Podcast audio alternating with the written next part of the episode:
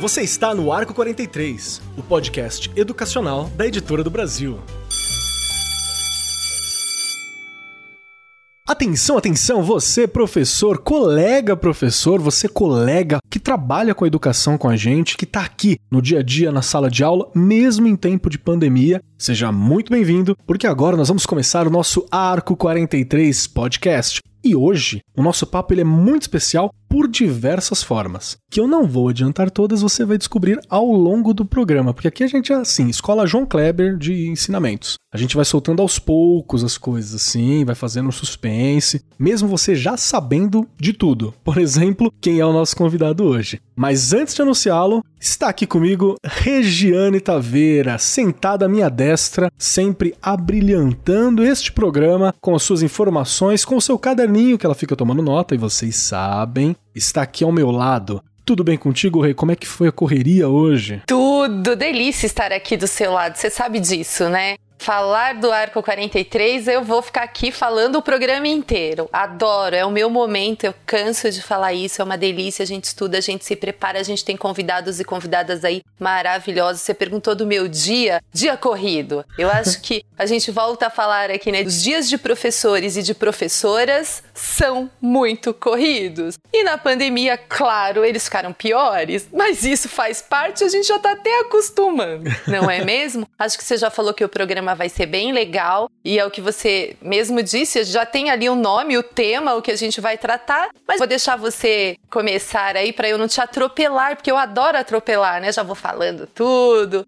Mas muito especial esse programa. E a gente tem um motivo para ele ser muito especial, não é mesmo? Sim, sim, sim, sim. E tá justo, pode atropelar sempre que quiser, viu? Você tem autoridade, carta branca, para fazer o que achar melhor aqui com a gente. E tem um detalhe: o programa de hoje, um dos motivos dele ser especial é porque a gente vai trabalhar e conversar aqui sobre como foi a educação em 2020. Que esse ano, eu acho que a gente sempre fala que tem um ano atípico, né? O ano da Copa era ano atípico, o ano da Olimpíada era um ano atípico. 2020 foi o ano atípico que a gente teve e como foram os desafios da educação aqui. Então, para auxiliar a gente a pensar isso, as consequências, os aprendizados, como foi fazer um balanço mesmo de como foi esse esse ano letivo, como foi o processo de educação, como foi o trabalho com projetos, como foi o desenvolvimento ao longo disso, está aqui comigo um grande professor. A gente convidou para participar com a gente o Geise Ferreira, que é arte educador, com especialização em psicopedagogia, vencedor do prêmio Professores do Brasil duas vezes, não uma vez, duas, em 2014 e 2017. E agora em 2019 recebeu um prêmio que eu admiro muito, que é o Prêmio Darcy Ribeiro, instituído pela Câmara dos Deputados, né? E também um dos 50 melhores professores do mundo pela Global Teachers Prize. Seja bem-vindo, Geise. Como é que tá as coisas por aí? Como é que tá a correria de professor? Pois é, então eu me enquadro nesse relato que ela acabou de fazer. Olha, professor, final de ano, tempo de pandemia, né, triplique. A fazer eles não faltam. Mas eu gosto de ver como desafios. Então, assim, estou superando um por um.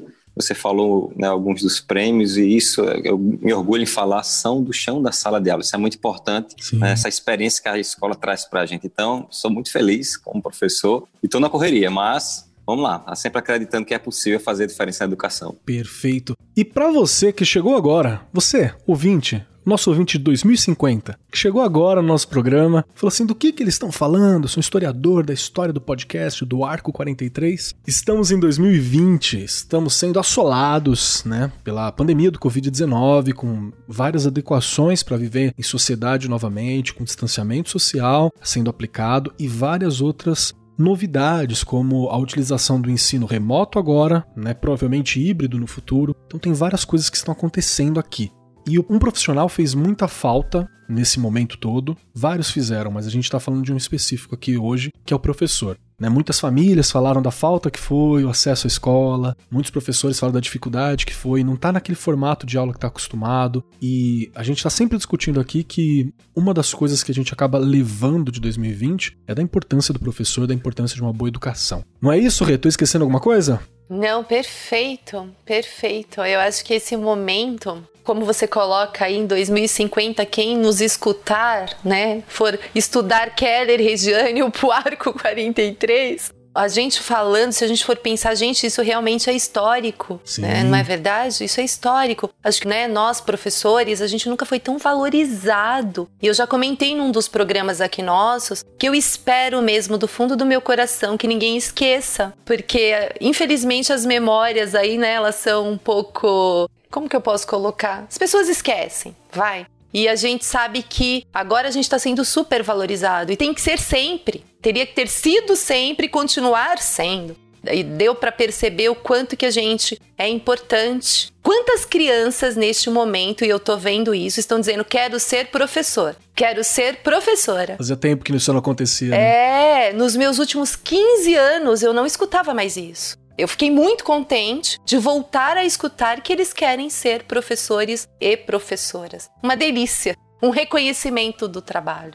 Eu quero lembrar aqui o pessoal que é diretor, que é dono de escola particular, que está aí na administração pública, lembrem de valorizar nos salários também, viu? Os professores ficam muito felizes, por favor. Por favor. Geise, deixa eu te perguntar, como foi a tua percepção do papel do professor, da ausência, da presença desse papel nesse momento que a gente está vivendo agora, cara? É, eu acho que, como vocês falaram, dá para fazer um comparativo, o antes e o depois. A gente já vinha caminhando mais a passos muito lentos essa valorização, que a gente luta diariamente, né? Todo professor, em qualquer local desse país, sabe o que eu estou falando.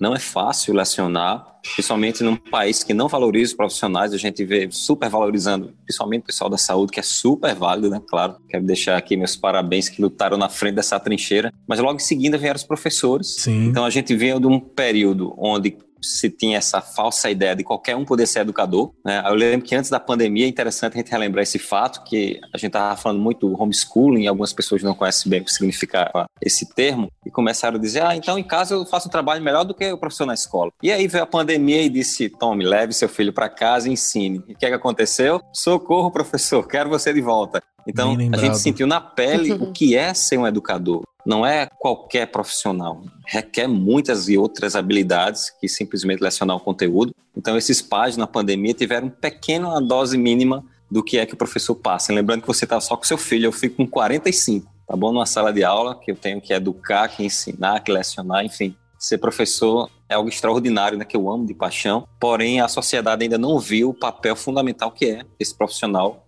que educa, ensina todas as outras profissões. O maior formador de profissões é o professor. E aí, fazendo esse comparativo, como vocês já começaram a falar, eu percebo mesmo que agora sim viram pelo menos a importância. Se ainda vão dar valor ou não, acho que as cenas dos próximos capítulos vão mostrar isso. Mas que é indiscutível o valor do professor para a formação de um país, isso né, não tem o que a gente falar mais, já foi comprovado. Então, a minha luta hoje é mostrar, como você falou, a importância desse profissional. A gente percebe que os alunos agora viram que não é qualquer profissão, né? Ser professor exige muitas outras habilidades. É claro, você também acabou de reforçar a questão salarial, que é um calo ainda nessa profissão. A gente sabe que atrai pouco porque ganha pouco. Então, eu trabalho com ensino médio, eu vejo meus alunos sonhando em serem médicos, advogados, e aí a lecionar vai ficando lá profundo da fila, não porque não vale, não porque não é interessante, mas sim porque não é atrativo salarialmente. E aí valorizar o professor dentre tantas outras opções, né, tantos outros o leque é gigante. Quando a gente fala de valorização, é reconhecimento da sociedade, né, melhores ambientes de trabalho, mas também é salarial. Então, eu sonho que depois dessa pandemia, né, eu sou um pouco utópico, mas eu estou percebendo que agora as pessoas viram, não, quem faz a diferença nesse país, profissionais da saúde e da educação, especialmente os professores, né? especialmente falando esses educadores incríveis que não deixaram a peteca cair. Eu quero aqui deixar meus parabéns né, adiantado e antecipado, porque eu sei que ano que vem vai ser um ano muito mais desafiador, porque a gente vai ter que tentar sanar as lacunas que já existiam na escola normal e agora que foram escancaradas com o ensino remoto, principalmente muitos alunos, como é aqui da minha região em Pernambuco, não tiveram acesso às redes sociais, enfim, a conectividade, a internet, e eu sei que a gente vai duplicar o nosso trabalho. Por isso né, que eu tiro o chapéu para os educadores que não deixaram a peteca cair, que se reinventaram, que passaram noites dominando muitas tecnologias, plataformas, aplicativos, para tentar chegar o mais próximo possível desse aluno nesse momento remoto. Perfeito, perfeito, perfeito. Foi exatamente isso, né? A gente aprendeu de uma hora para outra, a gente teve que virar youtuber de uma hora para outra, teve que gravar vídeo, teve professor que teve que imprimir coisas para entregar para os alunos que não tinham acesso. Exato. Aqui na onde eu tô também, o número de alunos com acesso à internet, a gente sempre acha que é todo mundo, né? A gente fica naquela, não, todo mundo tem o um celular. Agora a gente descobriu que não, que não é todo mundo. E quem tem celular às vezes não tem internet, né? A internet não é boa. Então, são esses os problemas que a gente enfrentou. Deixa eu aproveitar aqui que a Rê falou uma coisa muito bacana, né? Que é voltar a ver gente querendo ser professor, voltar os alunos a falar sobre ser professor. Como que o jovem Geise, o pequeno Geise lá na escola, como que acabou virando professor? como que chegou isso em você, brother? Nossa, eu adoro essa história. Não foi por, é, por exemplo, não tinha ninguém na minha família para eu me espelhar, né? Eu falo muito isso, porque às vezes as pessoas dizem, ah, você seguiu porque o teu pai era, né? Ou tem alguém da tua família. No meu caso, não. Eu fui o primeiro da família a ter o curso superior, né? Eu sou de uma cidade canavieira, aqui no interior de Pernambuco. Então, meu pai trabalhou na roça, depois foi descascar mandioca para fazer farinha nas casas de farinha, e isso impossibilitou que ele estudasse. Meu pai ainda é analfabeto hoje. Quando ele se casa com a minha mãe, tem dois filhos, eu e meu irmão, mais velho, então eu comecei, ele queria que nós estivéssemos na escola. Ele trabalhava numa oficina, mas ele sempre dizia: "Não quero que vocês trabalhem, quero que vocês estudem". Então, na escola foi que eu tive o exemplo de professores, né? Na minha família não tinha. Eu encontrei uma professora que eu gosto de falar dela demais, Maria Dóia Pacheco. Anota esse nome, gente, foi marcante na minha vida. A professora da, eu chamava antigamente, eu sou dos anos 80, tá bom, pessoal? Quarentei, na quarentena eu quarentei. Então, Dóia Pacheco, essa professora, era muito carinhosa, eu era um menino muito tímido, então ela me colocava no colo, dizia que eu ia aprender, sabe? O carinho com que ela me tratou fez uma marca que eu adoro, né, que é a marca do amor, que Paulo Freire fala muito isso. A empatia, o cuidar não era só um aluno, ela viu um ser humano ali frágil e cuidou. Então, aquele carinho que ela me tratou, eu fui crescendo e fiquei pensando, se um dia eu for professor, eu vou fazer como ela fez comigo. Uhum. então, no ensino médio, eu ainda não sabia exatamente o que eu queria ser, só sei que eu gosto de arte. Eu gostava de desenhar, pintar. E aí, outro professor olhou aquele Geis desenhando nas últimas folhas do caderno e disse, Geis, tu já pensou em ser professor? E aí caiu a ficha. Eu disse, não, então, como eu disse, não tem ninguém para me espelhar na família para ver como era ser professor. Mas ele disse: olha, você gosta de desenhar, você fala bem, se dá bem com todos os amigos, eu acho que você daria um ótimo professor. Então, disse: vou tentar. Fiz o curso na Universidade Federal da Paraíba. Aqui, na verdade, eu moro hoje né, em Pedras de Fogo, na Paraíba, e trabalho em Itambé, Pernambuco, fica no limite entre os estados. Então, quando eu fiz, meio que sem pretensão, porque era muito difícil, a gente tinha que pegar um ônibus para ir para a capital, né, estudar, e meu pai sempre acreditava: você vai passar quando saiu o resultado, né, Geis Antônio da Silva Ferreira passou para Educação Artística em 1999 para 2000. Nossa, meu pai ficou super feliz porque era o primeiro da família, né, que tinha chegado lá no curso superior. Então, ele fez o sacrifício Ele fez dele. o sacrifício dele, né? De estar tá trabalhando para você chegar lá e tal, para poder conseguir alguém, né? Então para ele deve ter sido uma vitória gigante. Também. Exato. Eu lembro assim que ele, mesmo sem saber ler, ele foi no jornaleiro, comprou o jornal para ver se meu nome estava na lista, pediu para que meu irmão lesse. E quando viu, né, que meu nome estava, eu não pus muita fé porque eu pensei, nossa, assim, eu vim da escola pública, eu achava que o meu ensino não era, não tinha sido minha base tão legal. Então eu fiz meio que despretensiosamente, sem pensar que iria passar. E ele sempre acreditando que sim, que sim. E aí, quando ele falou que eu tinha passado, eu fui ver o jornal, né? Foi acho que quando caiu a ficha que tínhamos conseguido chegar lá. Então, passei para professor, me realizei enquanto professor. Encontrei desafios, acho que a gente pode falar isso mais adiante, né? porque o que a universidade prepara não é para o mundo real. Disseram que eu ia para uma sala onde todos os alunos estavam prontos para aprender, estavam alimentados, todo mundo todo mundo alfabetizado, né? Todo mundo certinho. Tudo sentadinho. A gente caiu nessa também. Eu acho que é por isso que a gente tem uma evasão de professor também, sabia? Assim, um desencantamento do profissional, porque é muito dura a realidade, gente. Não Sim. me falaram que ia encontrar aluno drogado, que ia encontrar aluno que apanhava em casa, Sim. que só ia para a escola para se alimentar. Enfim, né, que tem que sair cedo que é para ganhar um trocado para levar para casa. E aí eu vim pronto tecnicamente para passar um conteúdo, mas humanamente não estava preparado para as realidades que eu encontrei. Hoje eu, eu, falo assim que eu agradeço por ter começado no, no, chão bem difícil, né, descalço no meio da pedra. Tanto é que eu fui minha primeira sala de aula era uma casa alugada já que a escola estava em reforma, então eu lecionava no quarto e na garagem dessa casa. Era dividido, né, as séries era cada um no local, tinha a cozinha, tinha a garagem, tinha o terraço. E era tão frustrante trabalhar ali naquelas condições, o barulho da rua interferindo, eu não tinha onde as crianças brincarem na hora do intervalo. E naquele dia eu me arrependi, eu disse, nossa, eu acho que eu não estou no lugar certo. Então, depois que eu tive que pensar, aí já estou dando um salto né, no tempo, mas quando eu cheguei cheio de ideias para lecionar naquele ambiente que não era favorável, eu me frustrei muito. Mas foi naquele dia que eu aprendi o que eu faço até hoje. Eu disse: não, não está funcionando o que me ensinaram, então eu vou perguntar ao meu cliente, que é o meu aluno, como é que essa aula pode ser mais interessante. Então eles disseram, entregaram o ouro, né? professor, era mais legal se tivesse vídeo, se a gente pudesse assistir filme, se a gente pudesse trazer jogos para a sala. Então, ouvindo essa angústia do meu aluno, foi onde eu preparei os projetos que você já citou.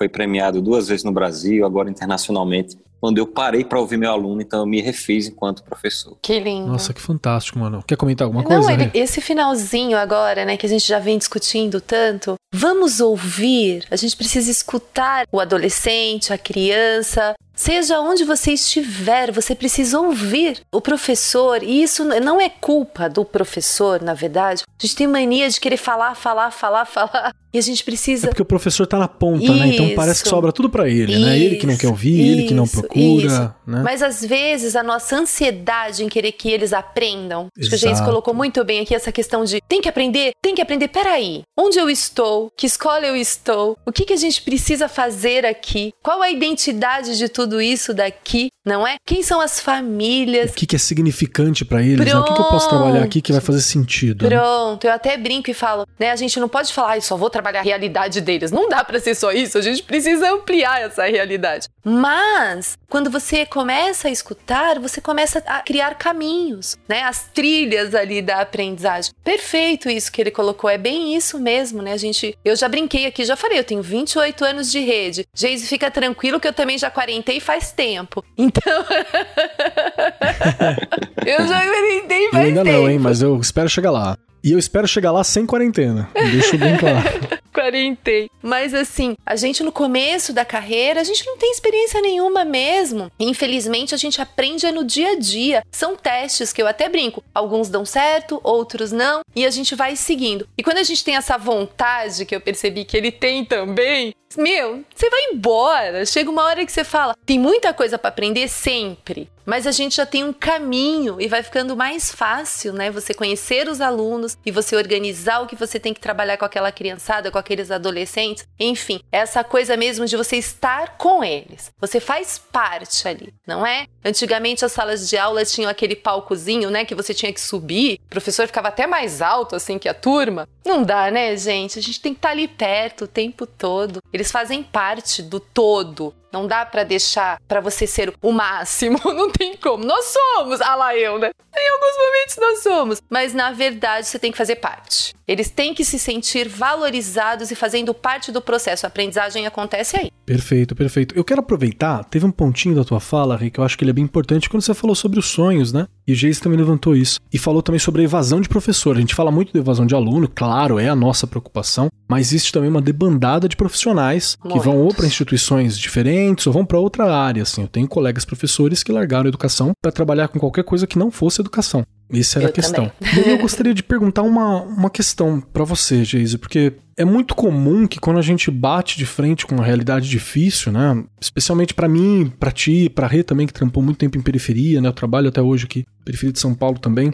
Não é incomum que a gente fique até um pouco cínico com base no sonho, sabe? Fica meio, ah, é isso, a realidade, e tá dado como foi os sonhos iniciais de Geise lá do começo e como foi o processo já há algum tempo trabalhando, já já há bastante tempo percorrendo esse caminho, eles se mantiveram, amadureceram? Você acha que alguns foram quebrados? Como foi para manter isso? É, a realidade é muito dura, né? Sim. Eu era muito top, como eu falei. Eu pensei que ao chegar na sala de aula eu iria fazer uma mudança pelo menos de 90% dos meus alunos. E eu acho que é isso que frustra muito, como você bem falou, né, os educadores, porque a gente às vezes quer que eles deem tão certo na vida, só que a gente esquece que nós somos apenas uma das peças dessa engrenagem que é gigantesca, onde os pais colaboram, a comunidade, a própria direção escolar, né? todo mundo tem que dar esse apoio para que seja efetivado o que você está planejando. Então, quando eu falo planejar, não estou falando simplesmente numa boa aula. Eu planejo mudar a vida desses meus alunos, meu foco é esse. Tanto é que os meus projetos, né, acho que você deu uma olhada, o pessoal depois pode entrar lá no, site, tem Geis Ferreira,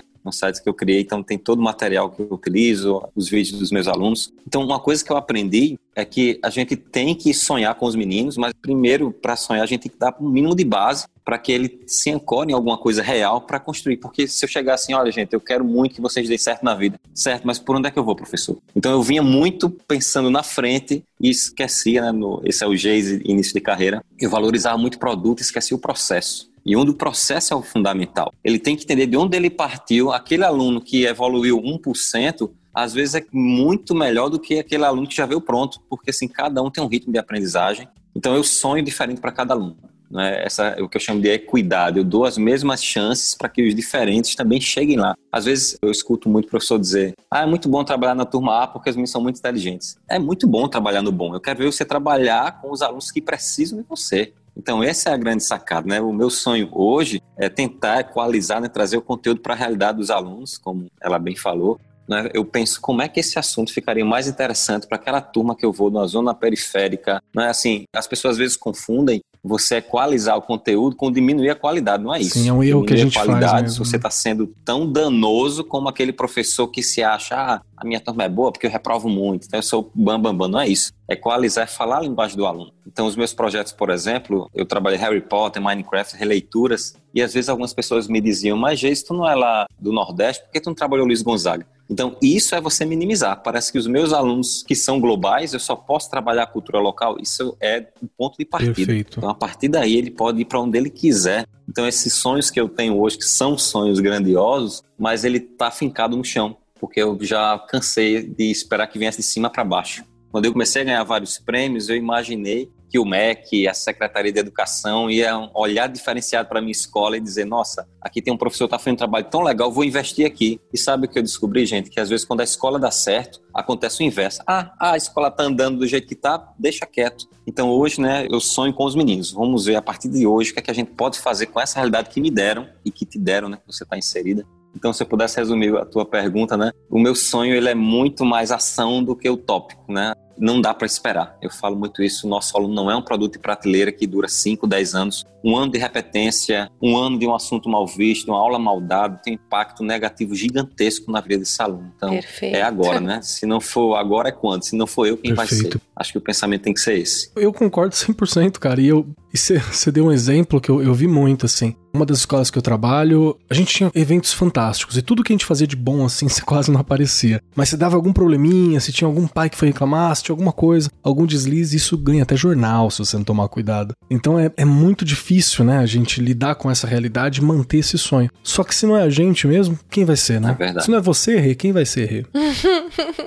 É, gente, ele falou uma coisa que assim a gente fica até triste, não é? Porque não tem como, entristece. É que a gente é resiliente mesmo, né? Que continua ali brigando, lutando. Sempre. Porque, gente, ele falando de alunos reprovados, eu, eu brigo por isso, assim, há uns 6, 7 anos firme com a questão da reprovação. Eu tenho uma coisa comigo que não é mais no momento desse, né, século 21, você reprovar um aluno porque, ah, ele não sabe os conteúdos mesmo. Mas por que, que ele não sabe? né?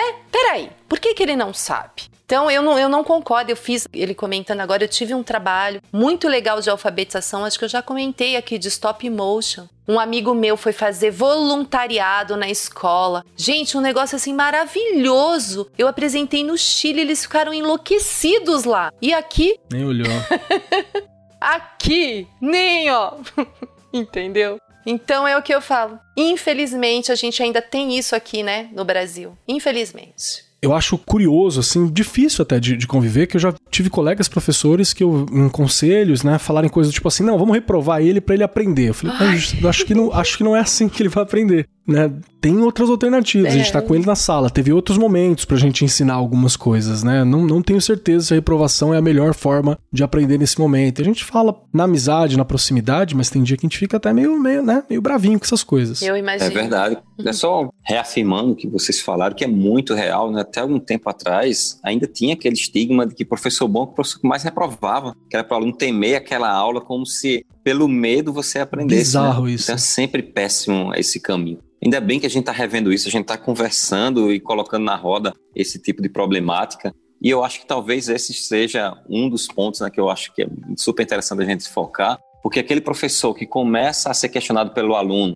e que o aluno diz, não, professor, acho que não é bem assim tua aula. Geralmente ele se sente ofendido Verdade. quando a gente sabe que esse aluno, quando ele questiona, ele quer estar tá aprendendo. Então, às vezes, né, o professor também tem que dar mão à palmatória, que às vezes a metodologia que ele está utilizando, a forma, quem estava falando aqui, formação inicial, a maneira que ensinaram a ele de ser grosso ou então ríspido, por ser o professor reprovão, isso não funciona mais. Sim. O conteúdo está aí na internet, qualquer aluno pode acessar o material que eu dou aula, Só que a nossa diferença agora, o que é que eu vou fazer com esse conteúdo? Então, esse é o papel do professor. Então, a gente tem que também caminhar com a modernidade, né? O nosso aluno já entendeu que ele pode aprender com filme, num site, na Netflix, no YouTube, enfim, tem aulas incríveis espalhadas e seriados maravilhosos e aí o professor, muitos deles, pensa que vai perder o emprego, então, nossa, e agora? O que é que eu vou ensinar se o aluno já viu o que eu vou falar? Então, não é o que eu vou ensinar, é o que é que nós vamos aprender juntos. Acho que essa é a grande sacada. A gente vai ter que estar tá muito afiado para 2021 nessa linha aí. E eu acho curioso que é uma coisa que Paulo Freire está falando já há algum tempo, né? Palavras a gente está vendo ela agora. Mas você me lembrou uma história, Geise, que aconteceu comigo, assim, de um professor que era mais puxado para esse lado numa das escolas que eu tava. Eu não tinha muito diálogo com ele, porque ele tinha essa cara meio, né, meio turrona, meio fechada. E por eu ter uma estética mais jovial, por estar muito próximo da molecada e tal, tinha umas, umas rusgas ali, né? E aí eu lembro que uma vez veio uma aluna na sala dos professores, ele tava lá, tinha saído da sala, veio uma aluna na sala dos professores, ele tava bravo porque ele tinha sido interrompido demais na aula, assim. E aí a aluna entrou para conversar com ele, e eu achei muito legal da parte da aluna, né? Depois ela foi até gremista, a aluna. E ela falou assim pro professor, falou, professor, não fica bravo com o que a gente tava fazendo, porque a gente entendeu que participar é porque a gente gosta. Então a gente só comenta em vídeo do YouTube que causou alguma reação na gente. A gente só comenta, só compartilha coisa que a gente quer compartilhar. Então, quando a gente tá comentando na aula, é porque tá legal. E eu achei muito louco, porque ela usou lógica de rede social, e é isso mesmo, a gente tá ensinando a, a, a meninada, né, a molecada que tá se relacionando com rede social, que a opinião deles é importante. Que eles vão falar e pode falar, e todo lugar é um local para você falar. Aí você chega na escola, que é o lugar para aprender, talvez ele tenha que aprender o momento de falar, talvez que ele tenha que aprender como falar, o que falar, mas isso é quase um, um molde do momento, da situação. Não é ficar quieto. Eu achei muito legal a explicação legal. por rede social. Você me lembrou um, um pouco dessa questão. Beleza. Você ouvinte já nos conhece, você está acompanhando esses programas já há algum tempo. Nós tivemos o AR 4360 lá atrás, onde dois alunos, né? Meu querido Augusto e minha querida Luísa nos entrevistaram e agora você conheceu um pouquinho também quem é Geis Ferreira, esse professor que está aqui com a gente. E aí vamos lá. Geis, me ajuda. Como foi o início da pandemia para você quando você percebeu que esse ano era o mais atípico dos anos atípicos? Qual foi o impacto? Quando você já estava esperando? Porque se a gente falar que foi de surpresa, foi de surpresa, mas estava vindo, né? A gente foi surpreendido justamente por não uhum. ter se preparado, porque estava chegando, desde novembro tá se comentando isso. E tinha data marcada. O pessoal falou: não, já tem caso aparecendo. Fevereiro, março tá aqui, estamos duas semanas atrás dos Estados Unidos. Né? Era nessa medida que era feita. Como foi para você esse início, esse impacto? É, eu acho que a gente demorou muito para trancar a casa, né? a gente esperou ser Verdade. roubado para ter é alguma atitude. Sensação. Eu falo muito isso. O MEC mesmo, né? Eu acho que é uma crítica construtiva. O MEC ficou silenciado durante muito tempo, né? Ele deveria ter dado esse norte maior. Tanto é que eu vi que as ONGs, terceiro setor aqui fizeram as primeiras instruções e cada estado e município começou a correr atrás. Então, para mim foi muito complexo porque eu estava vindo de uma licença que eu tinha tirado. Então, eu já vim cheio de ideias para implementar na sala. Quando eu entro na sala, que passa uma semana, a escola fecha. Eu acho que o que foi mais chocante para a gente foi a, esse impacto de hoje estou dando aula, amanhã não pode entrar mais lá. Então, e aí, o que é que se faz? Ninguém tinha dito que era para a gente estar com a internet. Não temos, por exemplo, vocês terem uma ideia, na minha escola os professores se cotizam para pagar uma internet para utilizar a internet dentro da escola. De repente, agora tem que fazer isso em casa. Tudo bem que eu já tenho a minha particular, mas e os alunos? Então, o, o que nos angustiou, acho que esse é, é o foco principal, que deixou, que nos adoeceu emocionalmente, não só eu, mas toda a minha equipe que trabalha na escola, os meus colegas professores, foi querer chegar a esse aluno sem possibilidade. A gente não podia sair, né? Foi a quarentena mais fechada. A gente não podia sair. Alunos da zona rural que nem sinal de celular pega, então nem, nem rede celular tinha. Como é que a gente ia continuar trabalhando com esse aluno? Então a nossa escola teve uma sacada que eu quero deixar como ideia aqui, né? A gente tentou entrar em contato pelo telefone, ligando para os pais através da ficha de matrícula e fizemos um levantamento do aluno virtual. Então nós ligávamos e perguntávamos: vocês têm acesso à internet em casa? Qual é o melhor horário para o seu aluno fazer uma atividade? Ele tem um computador? Então a gente começou a conhecer o aluno virtual, que é muito diferente do aluno presencial. Né? Então, geralmente é uma casa pequena, com um, dois cômodos, com três, quatro irmãos, um celular, como você falou no começo aqui da entrevista, um único celular que geralmente é do pai ou da mãe, do provedor da casa, que tem que utilizá-lo para o trabalho, então tem que esperar esse pai chegar para pegar a internet, às vezes do vizinho, ou então ir até a padaria pegar um sinal. E aí a gente começou a conhecer, nossa, isso vai ser muito difícil. Então, esse foi a minha sensação de mãos atadas, que me machucou muito no início, porque a gente ficou pensando muito para onde corre, como eu falei, não houve um direcionamento do município, o Estado muito menos, e o MEC nem se fala, né? Ficou esse silêncio terrível. Então, nós, enquanto escola, é aquela questão do sonho que eu te disse, né? O sonho não vai chegar sozinho, a gente tem que se mover. Então, a nossa escola começou a entender quem era esse aluno, buscar esse aluno através de telefone. Criamos grupos de WhatsApp inicialmente para passar os conteúdos, o primeiro contato. E aí descobrimos que as redes sociais, acho que foi essa foi a parte mais legal, quando eu comecei a acalmar o coração. Os alunos começaram a nos dizer como chegar até eles. Professor, faça live pelo Instagram. Professor, através do Facebook. Então, olha que legal, né? Aquele conhecimento, você falou de Paulo Freire a bagagem que o aluno trazia para a escola, a escola não dava vazão ou valor, agora valorizou demais. Né? Se fosse uma bolsa de valores, os meninos estavam bombando de conhecimento extracurricular que a escola antes não valorizava, mas que agora se viu como necessário. Então eles começaram a me ensinar como fazer live no Instagram. Eu nunca tinha feito uma live no Instagram. Fui fazer através dos meus alunos. E aí a gente foi vendo o que é que dava certo, o que é que não funcionava, qual assunto funcionava de forma remota, o que não dava para dar remotamente. Então nós reestruturamos o currículo e uma coisa legal, né?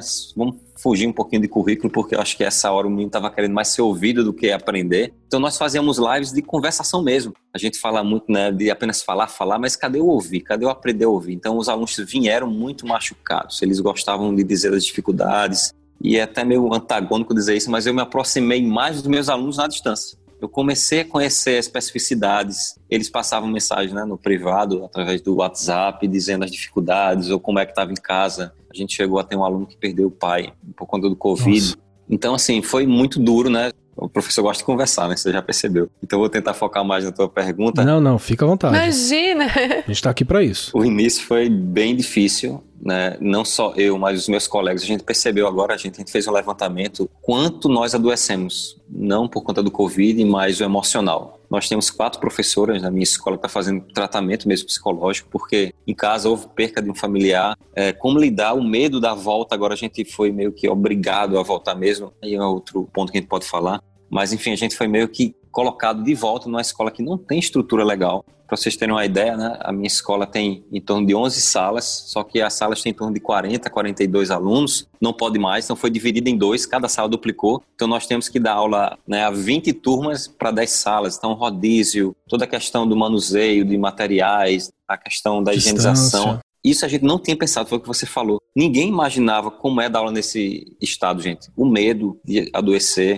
É horrível dar aula com máscara e com aquele face shield. Você fala baixo em salas que antes tinham ar-condicionado algumas, agora não pode. Então botaram um ventilador super barulhento. Eu percebo que os alunos que estão mais atrás não escutam. Então começou a vir novos desafios que a gente não imaginava. E aí eu acho que é o aprendizado, claro, né? Eu, eu sempre tento olhar com bons olhos aprendi muito sobre tecnologia, aprendi muito sobre meus alunos, mas quem aprendeu foi o professor e não os gestores, né? Quem está gerindo isso tudo, a Secretaria de Educação, o MEC, ele não está sentindo na pele o que a gente está sentindo. Então, Pronto. Então parece que o professor quer ouvir muito. Ah, mas o professor é, vai voltar às aulas? A gente nunca parou. Nós nunca paramos desde o dia 18 de março Trabalhamos de 2020. Foi mais, eu venho né? dando aula. Eu só voltei para o presencial. Então é importante deixar isso, gente, porque aqueles mesmos pais que acharam incrível o professor que não soltou a mão de ninguém, que correu atrás, foi esse pai que há poucos meses atrás começou a falar: bando de preguiçosos, não querem voltar, nós nunca paramos. Então, assim, infelizmente a gente tem um país que por trás aplaude e quando a gente vai Perfeito. reivindicar saúde para nossa categoria, que é isso Perfeito. que a gente quer, condições mínimas de segurança e trabalho,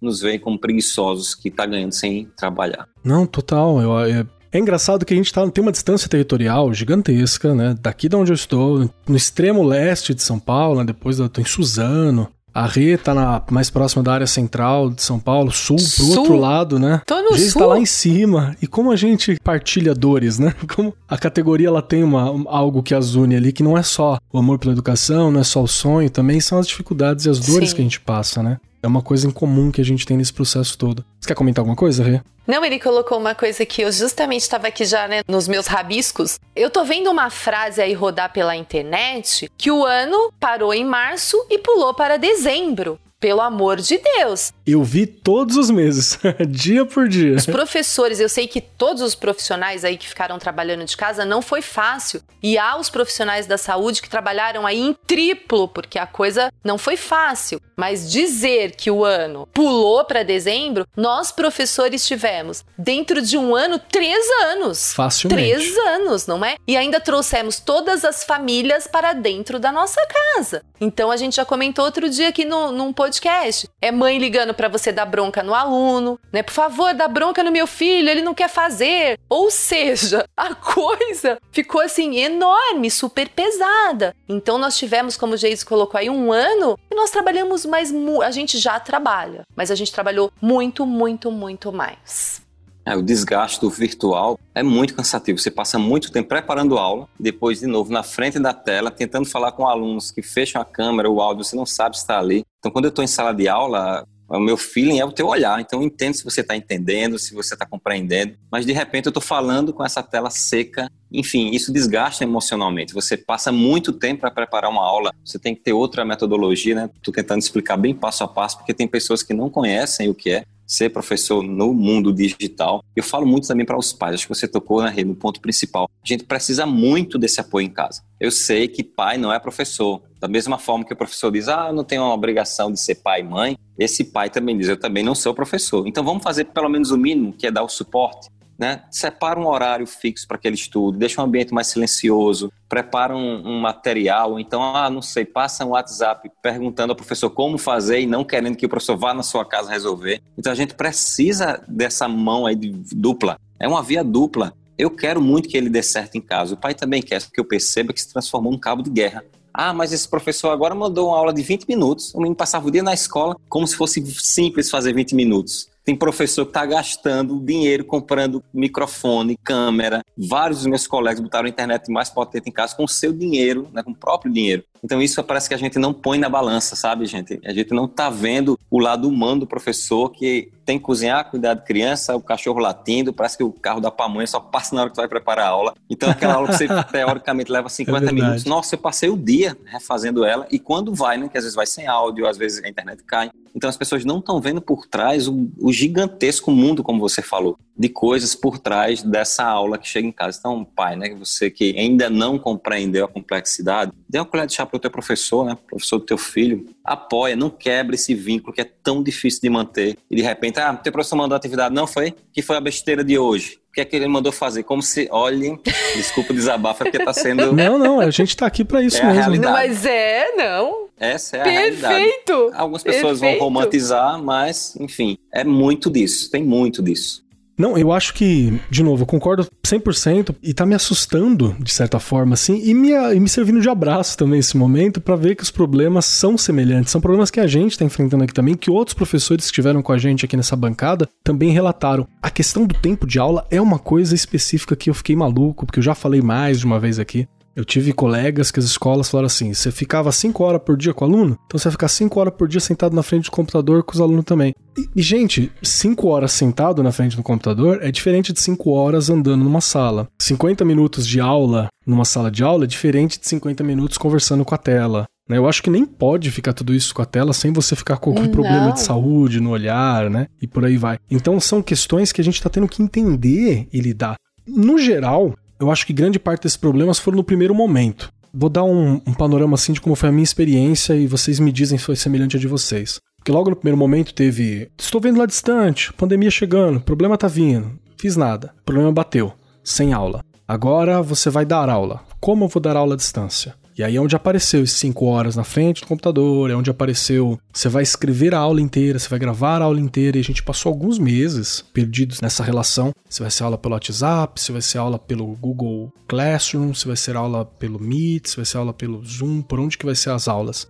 Por livro didático, por apostila, você vai ter que imprimir. A gente perdeu um tempão nesse processo tentando entender o que estava acontecendo ali, né? E faz parte também, tentando achar esse aluno. E aí depois disso, a gente conseguiu se achar de alguma forma e aí começou a vir o desgaste. Porque produzir conteúdo online, produzir conteúdo digital, ele dá um desgaste muito grande. Né? Você pode olhar aí a quantidade de youtuber, podcaster que tem que burnout bate bonito. E aí veio o desgaste nosso e o desgaste do aluno. Porque o aluno tentou ficar lá na frente às 5 horas também, mas chegou uma hora que não rendia mais, que não estava mais acontecendo.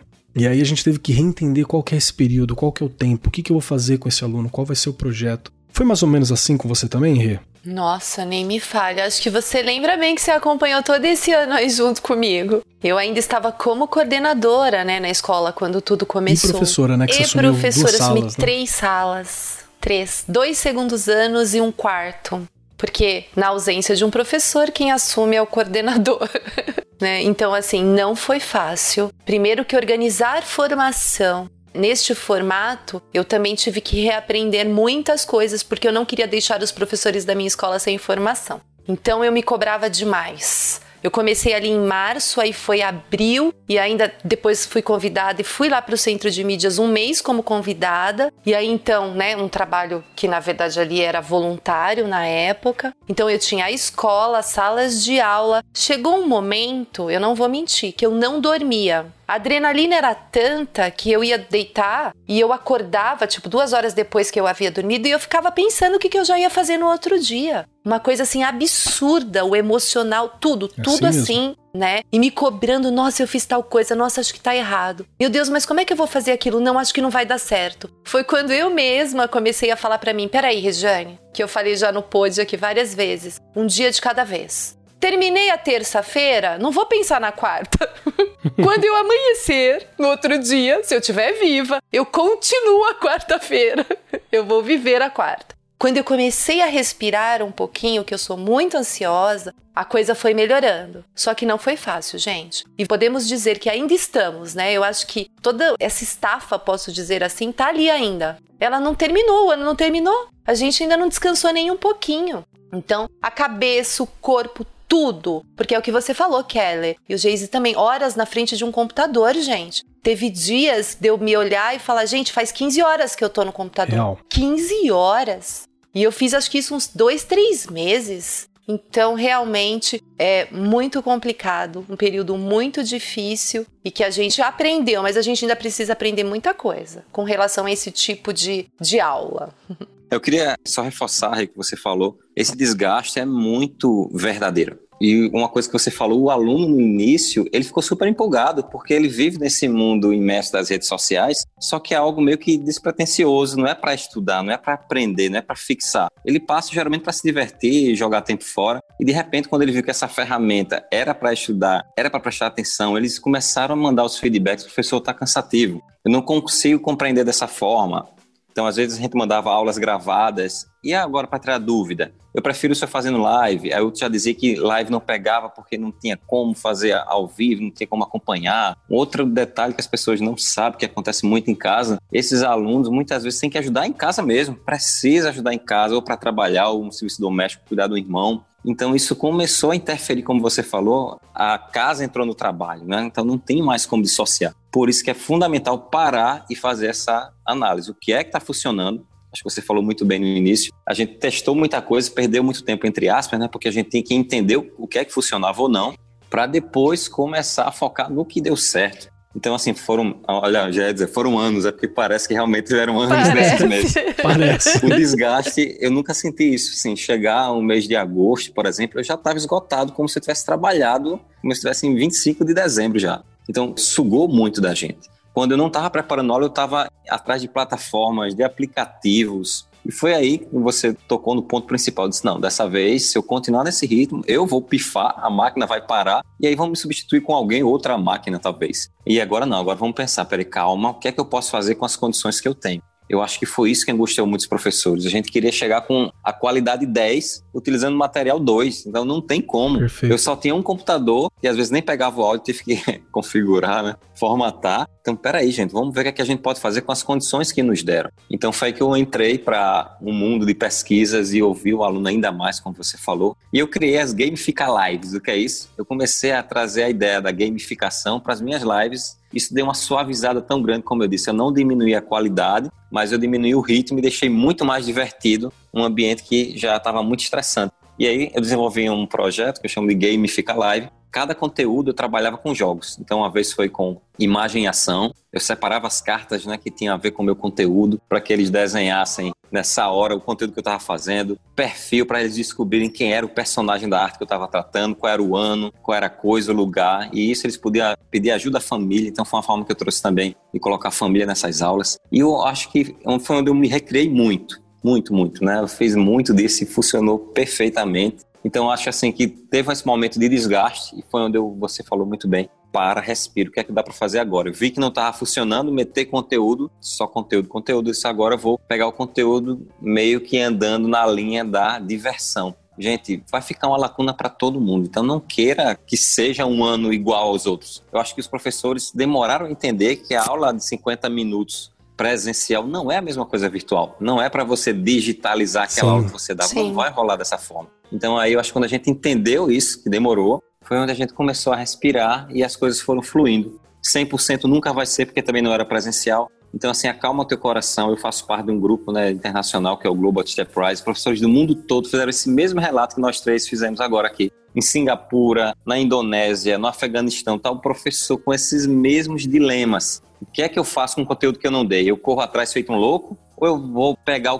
as outras aprendizagens que esse ano nos trouxe? Como empatia, trabalhar humano, ver que sozinho você não vai para lugar nenhum, né? tem que estar com o outro bem. Então, tem outras formas de aprendizagem que foram dadas que eu acho que o professor que soube aproveitar essa realidade né, vai se dar muito bem. E o aluno entendeu que dá para sobreviver sem história da arte, dá para sobreviver sem português, mas não dá para sobreviver sem empatia, sem cuidado. Então tem outras aprendizagens aí inclusas nesse pacote. Verdade. Perfeito, porque é muito do que a gente vem falando aqui no AR 43 também, porque a gente fala de focar nas habilidades, né, nas competências socioemocionais, é uma das coisas que a gente tem falado muito. Porque é isso que vai fazer diferença agora, é isso que a gente precisa agora, né? Isso. Que tá na, na BNCC. Tem uma outra questão, Geise, que você já é conhecido, inclusive, teu trabalho é bem conhecido por isso, por trabalhar projetos que trabalham com autoestima, que resgata a autoestima do estudante, que faz o possível para abordar questões que acabam marginalizadas na sociedade que a gente tem, como gênero, raça, classe. Como você fez isso na distância, né? Como foi fazer isso? Você tem algum exemplo que você fala conseguir trabalhar fazendo dessa forma? E qual que é a importância do impacto de trabalhar esses temas, principalmente no momento que a gente está agora? É, eu comecei a trabalhar em 2014 com esse projeto que eu dei o nome de Etnias do Mundo. Eu queria valorizar essa diversidade que já existe em todo brasileiro, especificamente onde eu moro. Os meus alunos são muito mestiços, né? A gente tem uma mistura de raças muito interessantes e ricas e que eu não via sendo valorizado na escola. Os meus alunos olhavam isso como algo ruim, porque a mídia pregava um certo tipo de beleza que eles não se encaixavam. E foi aí que eu parei e pensei, nossa, como é que eu vou ensinar a história da arte para alguém que está preocupado com o tipo do cabelo, com o tamanho do nariz, com a espessura do lábio? A gente não percebe enquanto educador, foi aquilo que eu disse logo no início, né? A gente vem muito preparado para derramar um conteúdo em um alguém vazio. Parece que os meninos vêm, né, sem nenhuma referência de casa, pelo contrário, onde ele vive, a comunidade que ele está inserido, isso tudo impacta no ensino e principalmente na aprendizagem. E aí eu disse, não, vamos agora pensar, se eu não estou me gostando por conta do meu cabelo, vamos ver a origem disso? Então eles começaram a estudar por que é que a raiz nasce um pouco mais crespa, por que é que o nariz geralmente é maior, ou por que eu tenho um olho de bomba, era um, um das, dos bullies que ele sofria, porque eu tenho testa de para-raio. E a gente começou a ver que isso fazia parte da constituição física de algumas determinadas raças e que não tem problema algum em ser diferente, é bonito ser diferente. E fiz esse projeto que venceu em 2014, só que agora, com a pandemia, a gente muito mergulhado nas redes sociais, isso volta à tona de novo. Principalmente com preconceito racial, vocês estão acompanhando Sim. essas barbaridades. Então, foi hora de retomar, de tocar nesse ponto mais uma vez. E aí, nessa pandemia, acabei escrevendo um livro que fala justamente sobre esse projeto. E eu falo como o professor pode trabalhar na sala de aula, principalmente envolvendo a comunidade trazendo o pai para pensar junto, mostrando o valor que é ser diverso, e a gente focando cada vez mais nisso, eu percebo que o meu aluno está muito mais engajado. Gente, a gente nunca pode esquecer que a gente não está ensinando para um número na caderneta, está ensinando para um ser humano. E que aquele cabelo crespo, aquela pele negra, isso tem um peso que não deveria ter, né? É uma beleza igual a qualquer outra, mas por que é que esse aluno não se sente bem do jeito que ele é? Então eu sempre falo isso, ninguém aprende se não está empolgado, se não está bem consigo mesmo. Por isso, professores né, que estão nos ouvindo agora, os educadores, qualquer conteúdo que você for abordar tem que tocar na realidade desse aluno. Tem que partir de algo que ele vive, que ele convive ou que ele sofre, porque esses conteúdos só fazem sentido quando ele está conectado com a vida. Eu tenho né, a sorte, eu acho que eu posso dizer isso, né, de ter vivido assim experiências muito diversas também, né, pela, talvez pela origem que eu vim, isso me mostrou que faz uma diferença muito grande eu não consigo lecionar se eu não me conecto com o aluno. E aí, como você falou, raça, sexualidade, religião, isso tem que estar tá, assim no nosso conteúdo, gente. Né? Mas é, um, é muito polêmico, claro. Como é que eu vou preparar um aluno para o mercado de trabalho que é um aluno crítico, que quer um, um aluno não, agora né, um profissional crítico, um profissional autônomo, se eu só peço para que meu aluno repita, se eu não coloco ele para pensar, se eu não coloco ele para questionar, Então, esses questionamentos são fundamentais, dá chance para que os conteúdos façam que o aluno literalmente te questione. Eu não vejo problema algum nisso, acho que a gente até comentou já um pouco sobre isso. Uma turma quieta, onde o aluno apenas te assiste, nossa, é muito chato.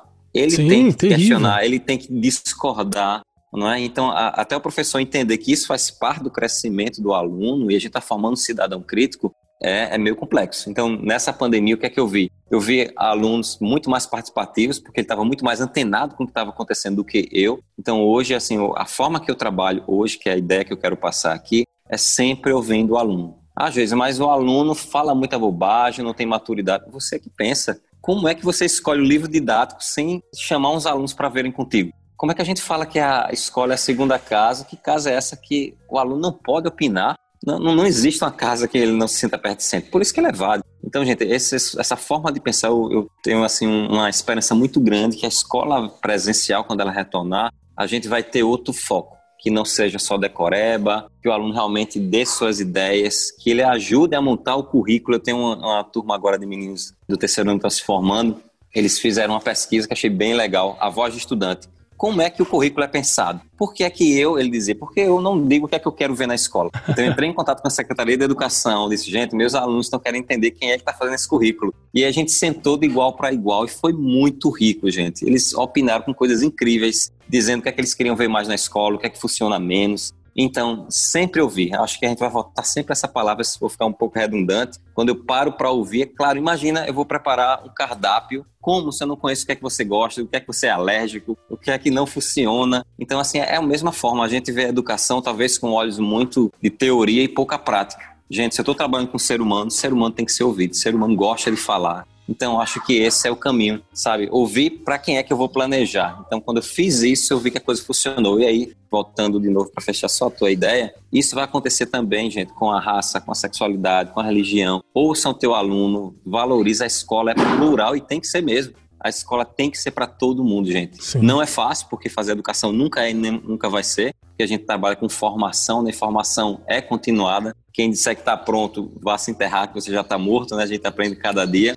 Então, talvez tudo que eu falo hoje é fruto dessa vivência, de muitos erros também, viu? Erros e acertos, porque isso faz parte também do processo de aprendizagem. É, a gente tem que ser gentil com os nossos erros também, né? Ainda mais agora, que você vai testar coisa e vai falhar, né? Sim. A gente não está pegando coisa pronta, a gente vai testar e vai falhar. A gente pode, por exemplo, sei lá, pegar algo que um determinado professor funcionou, uma coisa que a gente falou aqui no A43 e na tua escola talvez não funcione por motivo XYZ. E tudo bem, tudo bem, pode acontecer. Sim, faz parte. É, mas mantém esse norte. Por isso né? que a base, né, como o próprio nome diz, a base curricular, ela é a base, ela, você vai partir Exato. dali. Mas o que você vai fazer com ela, o caminho que você vai trilhar, depende muito de cada um. Então, gente, errar é muito bom e faz parte. E uma coisa que a gente tem que combater é que o aluno pensa que ele não pode errar e aí ele trava. Isso e é um lá problema. fora do mercado de trabalho vai exigir alguém autônomo, crítico. Como se ele não teve chance? Então eu digo, gente, a hora de errar é agora. Fale, se exponha, né? Então pensem nisso, gente.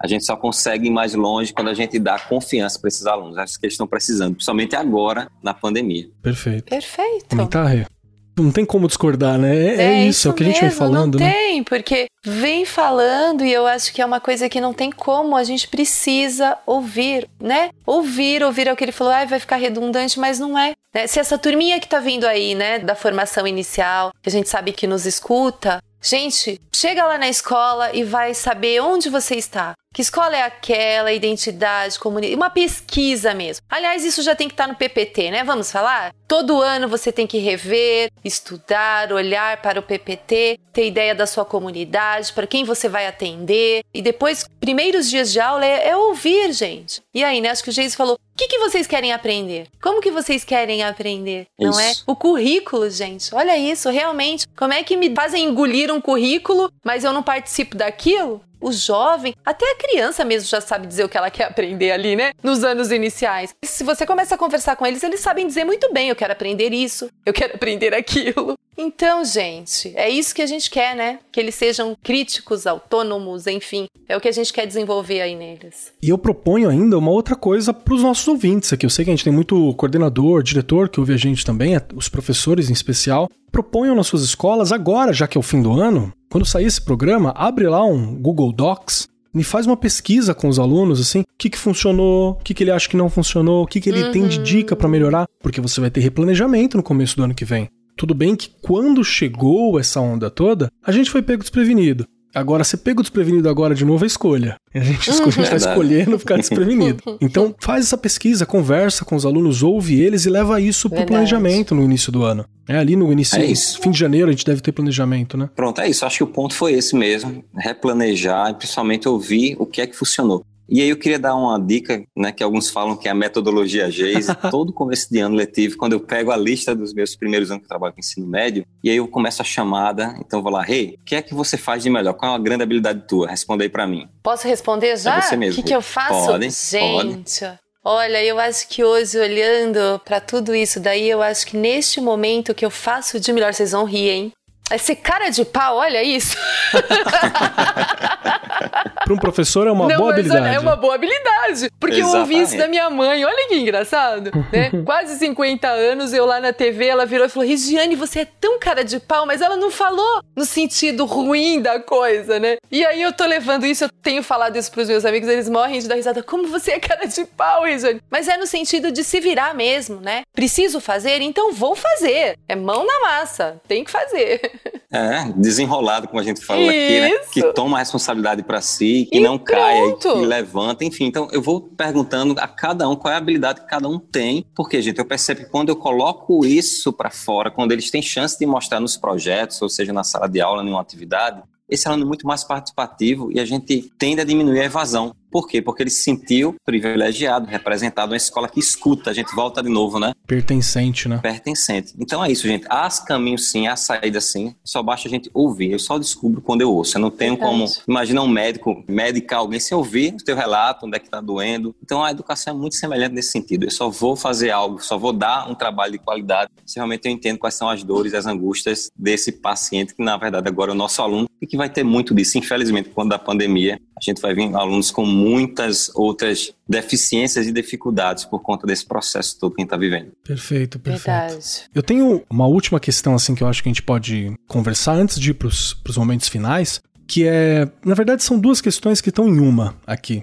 É uma pergunta provocativa, mas que é importante que a gente não deixe quieto, que discuta isso também, que a gente tenha autonomia nesse discurso, inclusive, para não, não comprar esse discurso de outros locais. E eu tenho um sonho, né? Então a minha pergunta primeiro é essa aqui. Para os dois aqui na mesa, nós tivemos ano escolar? Porque eu tenho muito receio de começar aquela, aquela questão de que assim, foi um ano todo perdido, né? não tivemos ano escolar, não teve gente que trabalhou. Eu tenho muito receio disso surgir, como eu já vi em pontos abafados, assim. Então a gente teve ano escolar? Regiane, o que, que você acha? A gente teve ano escolar? Claro que nós tivemos. Né? A gente não pode. A gente acabou de falar de todo o trabalho aqui que nós tivemos, professores, professoras agora. Infelizmente, a gente sabe que não chegou a todos os alunos. Por quê? Aí é uma questão que a gente já também falou aqui. Internet, enfim, principalmente nas periferias e falando do Brasil inteiro, imagina, não é? Mas que teve ano, teve, gente. Teve um ano aí letivo. A gente tentou. Você mesmo colocou aqui, Keller, né, professores. E a gente fez lá na escola também de entregar impresso as coisas, né? Imprimir, entregar, porque eles não tinham acesso à internet. Então, dizer que nós não tivemos um ano aí escolar é impossível dizer uma coisa dessa, gente. Tivemos sim. Como o Geise mesmo colocou e você, a gente conseguiu dar conta de tudo? Não, mas nem todo ano a gente consegue mesmo, às vezes sendo letivo lá presencial, a gente consegue dar conta de tudo, não é? E a gente tem que pensar que a gente ainda tem outros anos, como aqui em São Paulo a rede é de três anos, a gente já comentou isso, né? Os ciclos, então a gente consegue dar conta de algumas coisas que ficaram aí para trás. Se a gente não der conta de tudo também, gente, foi o mundo, não foi o Brasil, não foi São Paulo, não foi, né? Foi não o mundo. Não é você, professor, que falhou, né? Por Importante favor, exatamente. Então nós tivemos um ano sim. Houve muita aprendizagem, inclusive a gente acabou de falar aqui. Geise também colocou isso. Olha o olhar que a gente tem com o outro. Claro que tem gente que não conseguiu ter ainda, né? Mas vamos dizer assim, muito mudou na questão de olhar para o outro, de querer cuidar do outro. Olha um dos programas que nós tivemos aí, que a menina de 16 anos foi dar reforço, se preocupou com toda uma questão de ajudar os colegas. Gente, né, não foi só, ela não é um caso isolado. Há muitas coisas que aconteceram que ajudaram a educação, inclusive essa questão do professor aí, da professora ser mais valorizado. Por quê que ele foi mais valorizado? Porque nós tivemos três anos dentro de um. Então, realmente a gente não pode dizer de jeito nenhum que a gente perdeu um ano, que não houve ano escolar. Eu não vejo desta forma. Perfeito. Eu concordo também, quero reforçar tudo que você falou. Foi o mundo que passou por uma transformação. Não foi a tua escola que não deu certo. Eu acho que a gente teve um certo embate, você falou um pouco disso também, porque algumas escolas, algumas redes de ensino, eles tratam o livro didático, por exemplo, o ano letivo, como um, um álbum de figurinha que você tem que completar senão não valeu. E não é isso, não é por aí, né? nunca foi por aí. Então, assim, as novas aprendizagens, eu acho que temos né, que passar o, não sei o, o, motivo, mas estar passando por esse momento vai nos trazer novas concepções. Eu acho que a escola tem que dar uma chacoalhada mesmo. Já era chato trabalhar dessa forma. A gente já tem uma evasão no ensino médio gigantesca. Na EJA nem se fala do ensino de jovens e adultos. Então agora a gente tinha que repensar mesmo outra metodologia, como chegar a esses alunos. É claro, como vocês também reforçaram e eu quero também frisar, houve muitas falhas, claro, porque era algo novo, a gente não tinha com quem pegar a solução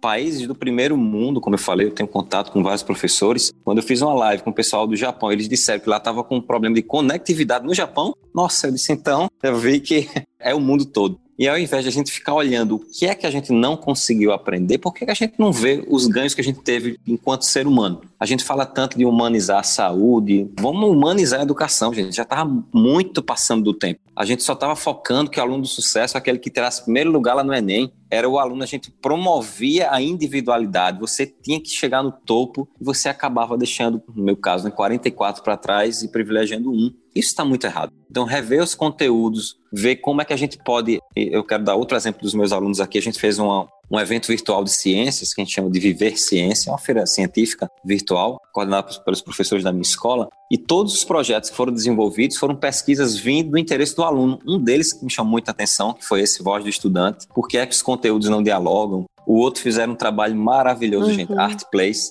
eles fizeram um aplicativo para que os pais que estavam desempregados pudessem vender seus artesanatos, que aqui é muito forte o artesanato, pelas redes sociais, para dar lucro a esses pais. Olha, a escola dando sentido para a vida, é isso. A comunidade precisa de alunos atuantes. Eu falo muito isso, que a gente ensina em sala de aula tem que reverberar na comunidade. Então não é o melhor aluno de português, o melhor aluno de matemática que vai sair bem. É o melhor aluno que aprendeu o que é que posso fazer com isso que Rei ensinou, que Geis ensinou, o que é que eu posso fazer com esse conteúdo? Hitler era inteligentíssimo. Olha o que ele fez com o conteúdo. Olha o que ele fez com o conhecimento. Então não é deixar os alunos bombando nas disciplinas, é bombando uhum. na vida de ser humano. E se teve um aulaço que foi dado agora com a pandemia foi isso, né? Que sozinho a gente não vai para lugar nenhum, que o ser humano é que é para ser valorizado, desde o porteiro, a merendeiro, o professor. A gente tá no mesmo barco, e um descuido meu pode matar todo mundo. Se eu pensar em chegar sozinho, eu não vou longe. Então, olha que hora é fantástica para a gente rever o conteúdo nesse sentido. O conteúdo é para se ensinar. Meu pai diz uma coisa, gente, que eu repito onde eu passo. Escola é para fazer gente que presta.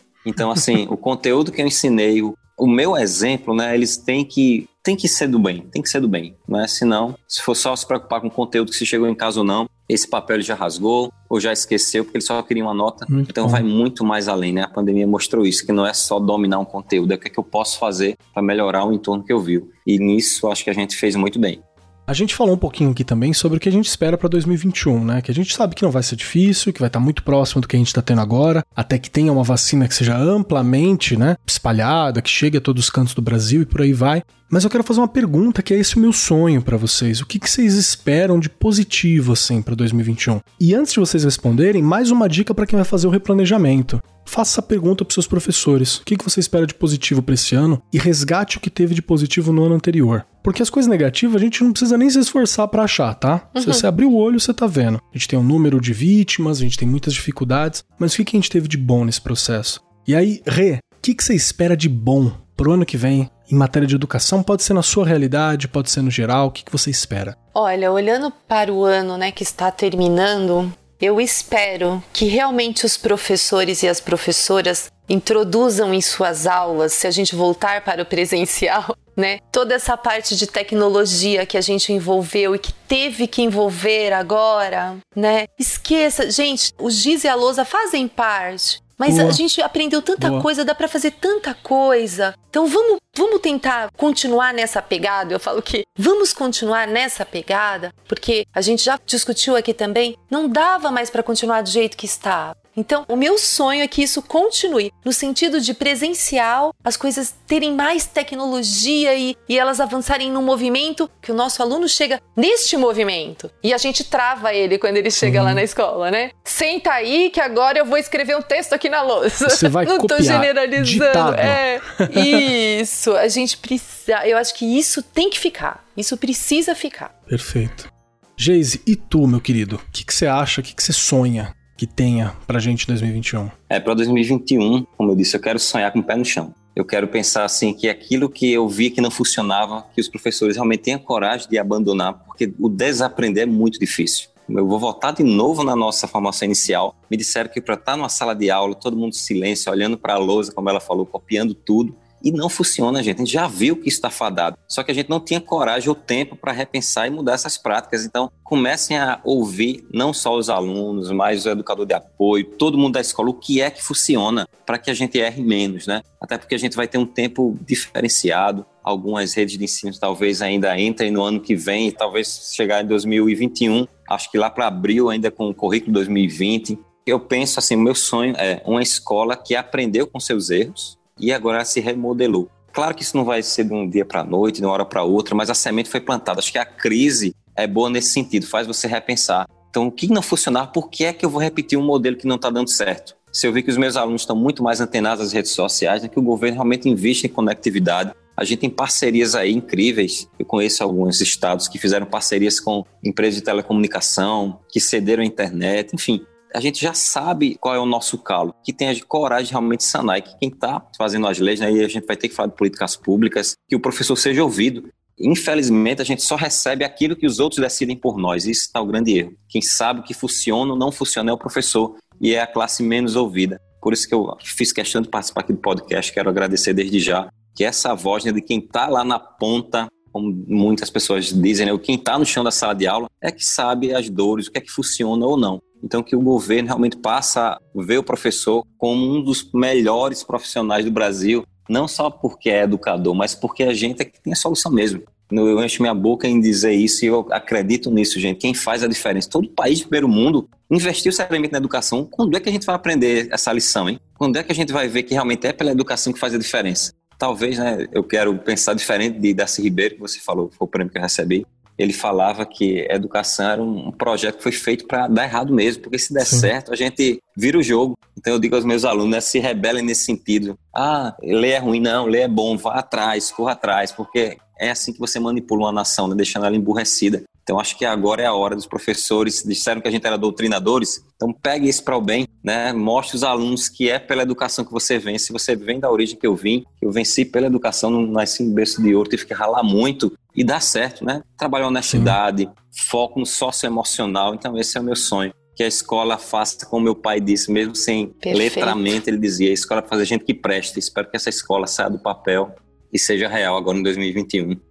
Eu fecho muito com vocês dois que o meu desejo para 2021 e que depende da gente como professor é justamente que os professores ocupem espaço. Você aprendeu a fazer um vídeo? Pois faça vídeo. Né? Se aprendeu a fazer música, faça música. Se aprendeu a gravar podcast, grave podcast. Ocupe espaço, bombardeie a nossa realidade com assuntos de educação, com questões que os professores estão falando. Faça a voz seja ouvida, porque a nossa voz é muito importante. Mas a gente tinha um problema, que a gente falava, a gente se expressava na sala de aula e ela tem quatro paredes e ficava ali com o nosso aluno semeado na onde tem que estar. Tá. Mas a gente tem que aproveitar esse momento que a gente não tem mais uma parede e tem que fazer a nossa voz ser ouvida onde ela puder ser ouvida mesmo. Eu acho que isso é muito importante, a comunicação é uma coisa que para mim é essencial também. Essa é parte do meu desejo. Então, só você falou uma coisa que eu quero complementar. Por favor. Vamos encher as redes sociais, a mídia, a TV com coisas boas de educação, né? Chega de mostrar o professor Sim. que apanha, o professor sofressor, o professor que mendiga para sobreviver. Nossa, gente, a gente tem dificuldade na profissão como qualquer outro profissional tem, um radialista, um jornalista, enfim, cada um tem as suas dificuldades. Mas coube ao professor esse papel de sofressor, que eu combato e detesto essa expressão. E aí, falando de coisa boa, gente, agora dia 3, anota aí, né? Acho que vai ser às 11 horas da manhã, vai ser a premiação do Globo Artista Prize. Tem brasileira concorrendo lá de São Paulo, a Duane, de Libras, com inclusão, vai representar o Brasil. Isso era para passar em horário nobre. Isso era para a TV parar para mostrar um professor chegando lá, sendo reconhecido internacionalmente. Né? Ela já é uma vencedora, está entre as 10 melhores professoras do mundo. Quem sabe não fica em primeiro lugar, mas isso a mídia não mostra. Então, como você falou, vamos ser essa mídia que vai mostrar o que é bom, compartilha coisa legal, fala para o teu professor, você aluno está nos ouvindo, né? Professor, obrigado por não desistir de mim, por ter me dado dicas, por permanecer comigo até hoje, né? Vamos fortalecer esses professores que a gente também precisa ser acarinhado. E não se diminua, né, professor? Às vezes, ah, mas eu só fiz um experimento químico da tinta invisível. Cara, tira Verdade. foto da tinta invisível, escreve Verdade. com a tinta invisível, mostra o aluno com a tinta invisível, pinta a parede com a tinta invisível, põe em qualquer canto essa tinta invisível, não se diminua, porque o teu trabalho foi feito por você, na sua realidade. Quem mais fez isso? Então faça, apareça, isso é muito importante mesmo. E caminhando aqui pro nosso final desse programa que eu achei maravilhoso, Geise, deixa eu te falar. Para poder sair do programa, pra gente poder finalizar, a gente tem uma regra aqui. Tem uma regra. E para poder sair, você tem que responder a três questões, tem que passar por essas três últimas fases aqui. A primeira delas é dizer e falar sobre se você gostou de estar aqui, como foi para você estar aqui, se foi bacana. Até agora o pessoal fala que foi bom, então tô confiando que hoje será também. A segunda questão é como que a gente te acha? Aonde que eu encontro o Geise? Cadê as coisas do Geise? E a última questão de todas é o que, que você deixa ecoando, pode ser uma frase, uma música, um pensamento, algo seu. O que, que você gostaria de deixar ecoando com os nossos ouvintes ao longo das semanas? Vamos lá, nós estamos sendo show do milhão. As três perguntas. Nossa, adoro essa didática, professor, então tô, tô em casa, tá bom, gente? É isso mesmo, é a tarefinha de casa, tem que ser feita para ver se aprendeu direitinho. Então, gente, só quero agradecer, claro que adorei participar, o papo, né? Vocês deixam super descontraído, um assunto sério, mas não tratado numa banca de mestrado. Eu falo muito isso, a gente vive muito na teoria e traz pouco para a prática. Então, a gente falou de coisas sérias, mas de forma prática, dando ideias para os professores. Então, adorei, obrigado. Já sabe, quando precisar, manda lá um WhatsApp que eu já chego correndo por aqui. E aí, falando de WhatsApp, redes sociais, me achem lá, Geise Ferreira, no Instagram. Então, a escrita é J-A-Y-S-E, Jaise Ferreira. Né? Eu sempre posto atividades dos meus alunos, coisas sobre educação, onde eu estou palestrando. Tem um site também, como eu falei, tem muitos vídeos, principalmente produzidos pelos meus alunos, reportagens, dicas de material. É o www.geiseferreira, né, J-A-Y-S-E, ferreira.com.br. E também queria deixar aqui, pessoal, uma indicação do livro que eu escrevi agora, O Etnias do Mundo, que é um projeto para valorizar a diversidade étnica e racial da escola. É super importante, gente. Foi um livro que eu escrevi de professor para professores, que eu acho que é um diferencial.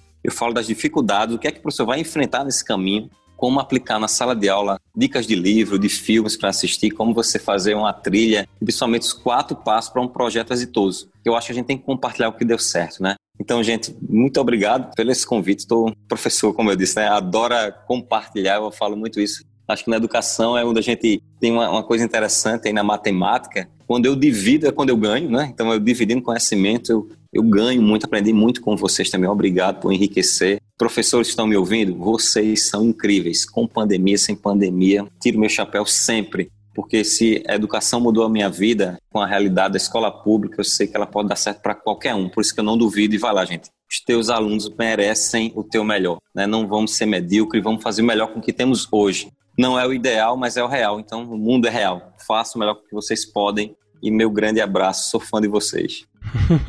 Perfeito, muito obrigado. Regiane Taveira, para você, as três perguntas vão ser diferentes. Eu gostaria que você me falasse, primeiramente, se você gostou dessa temporada toda que nós tivemos do Ar 43 gente. e como é que foi esse processo todo. Segundo, aonde a gente encontra você? Já que semana que vem você não vai estar no Ar 43 porque nós não teremos Ar 43. Esse é o segredo que eu estava guardando até agora para você, ouvinte. Esse é o nosso último episódio dessa temporada. Então, aonde que eu te encontro depois disso e o que você deixa quando por essas próximas semanas na cabeça do nosso ouvinte? Olha, me emocionei, hein? Já me emocionei.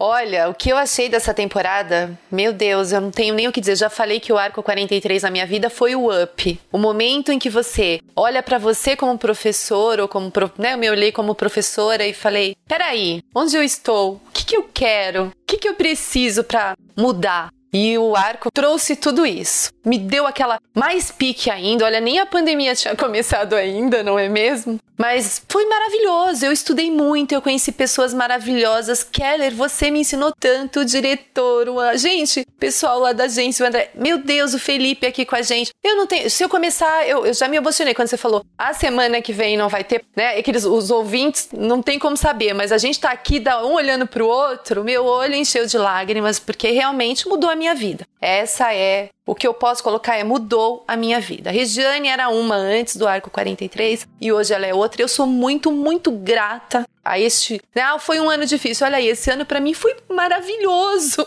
Eu me transformei, assim, é verdade, né? Uma, eu mudei muito, muito, muito mesmo. Eu só tenho que agradecer e agradecer e agradecer a todos vocês.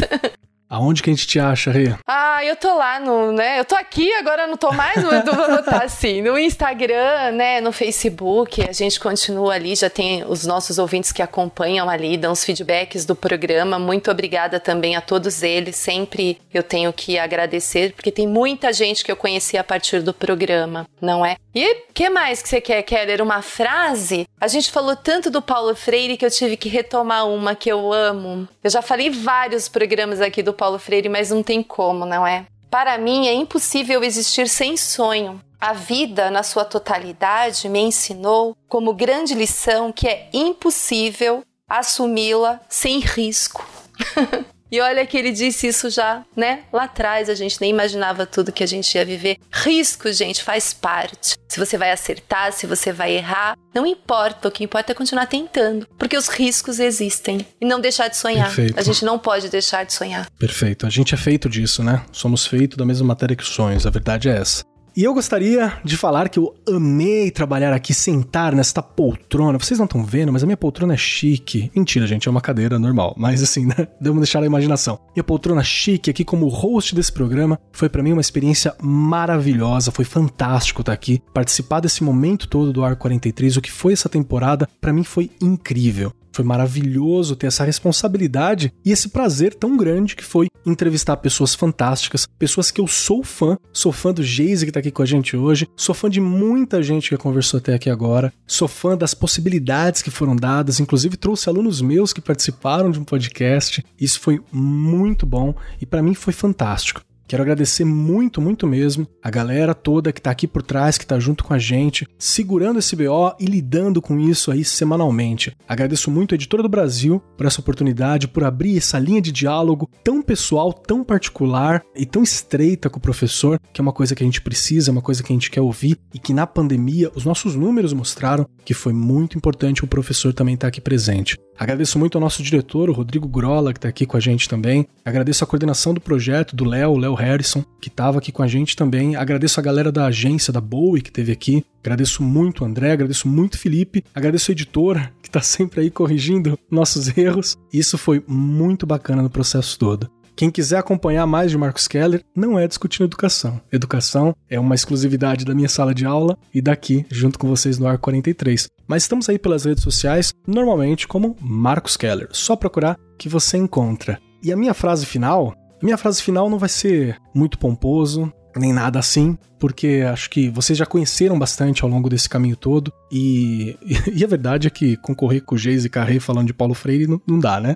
Vocês já mataram a pau tudo aquilo que precisa ser dito. Então eu encerro com Eu fui o Marcos Keller e não temos Ar 43 semana que vem, então até uma próxima temporada e um próximo momento. Você ouviu Arco 43, uma iniciativa da Editora do Brasil. Nosso compromisso com a educação brasileira começa pelo nome. Este programa foi apresentado por Marcos Keller e Regiane Taveira. Direção de Rodrigo Grola. Gravação e edição André Plácido. Produzido pelo Departamento de Marketing da Editora do Brasil. Gerência de Marketing Helena Poças Leitão. Coordenação de Marketing Léo Harrison. Siga-nos nas redes sociais: facebook.com/barra Editora do Brasil, twitter.com/barra Editora do Brasil instagram.com barra editora do Brasil underline oficial e youtube.com barra editora do Brasil. As opiniões expressas no programa são de responsabilidade dos respectivos convidados e não expressam necessariamente a opinião da Editora do Brasil ou de seus colaboradores.